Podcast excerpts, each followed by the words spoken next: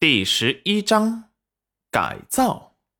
小景轩立即明白了过来，戚云染不是不教他，而是担忧他的身体。立即开心的说道：“我都听干娘的。”“嗯，这才乖。学武不及一时，我们现在要先洗澡换身装备才是要紧的。”“干娘，什么是装备？”嗯，就是充门面的衣裳。戚云染说了个小景轩能听懂的，就是新衣服吗？嗯，差不多一个意思。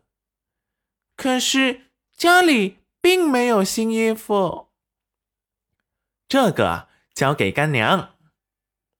戚云染把屋子里所有的衣服。和小景轩娘亲以前刺绣剩下的布倒腾了出来，在里面找了找，勉强他看得上的，然后用剪刀剪好，穿针引线。不一会儿，一件男生的小汉服两件套便出现了，只不过布料有些陈旧，胜在款式新颖。给小景轩穿上试了一下，腰身有些肥大。戚云染又脱下来改了改，终于合适了，给小景轩穿上，立即像是换了个人似的，一下子从一个小乞丐变成了一个富家小少爷。小景轩立即兴奋的用手摸了摸衣服，干娘，好看，小轩儿喜欢吗？喜欢。声音有些哽咽。娘亲走后，再也没有人为她做过衣服。怎么哭了？不喜欢吗？干娘还可以改改。不是，干娘，我很喜欢。我只是太开心了。真是个小哭宝。哎呀，拿你没办法。开心啊，不要哭，要笑，知道吗？以后啊，不论遇到什么事。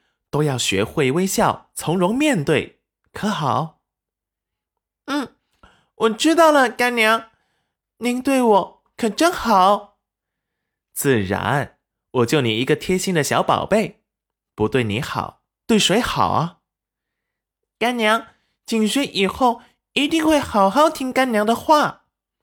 嗯，我很期待的哦。乖巧的宝宝，听话又懂事，那可是干娘的荣幸。十辈子都修不来的福分呢。遇上干娘才是景轩十辈子修不来的福分。齐云染捏捏他的小脸，养了两日，脸上总算不是只有一张皮了。现在把衣服脱下来，我们明日去镇上再穿。小景轩听话的跑开去换衣服了。齐云染低头轻笑。哼，还害羞了，手中的动作不停，把小景轩娘亲以前去镇上的旧衣服稍微改造了一下，收了腰，再在腰上加了一条腰带，腰带上绣上了鱼和飞鸟。以前这些他师傅没少逼他做，每次手指都被扎得手破血流，那时候他都觉得。是不是师傅有整人的恶趣味，还是技多不压身啊？这不就派上用场了？穿上改好的衣服之后，整个人的风格都变了。不过，不过，戚云染并不知原主的长相，因为她妹妹可是书中的女主，长得是绝色倾城。他和他同一个父母生的，怕也不会太丑。就是他现在被太阳晒得黝黑的模样，肯定也好看不到哪里去。所以他没注意过现在自己的长相。等他养好了身体，容貌自然就恢复到最美的时候了。再说，他们做天师的也不太在意自己的皮相。以前师傅曾经说过：“红颜枯骨，易老易逝。”唯有有趣的灵魂，才会让人百看不厌，相处起来轻松又自在。做好衣服之后，戚云染想洗澡，用木桶提了水回来，提满了外面两个大水缸。他有那家功夫，倒不是很累。再从屋子里找到一口废弃的大铁锅，用来烧洗澡水。想来以前小景轩和他娘亲也是用它来烧水洗澡的，只是他娘死后，他搬不动大锅，便搁置在屋子里了。小景轩说，每次他洗澡，他就去提水回来，自己用冷水擦擦，天冷就烧点热水。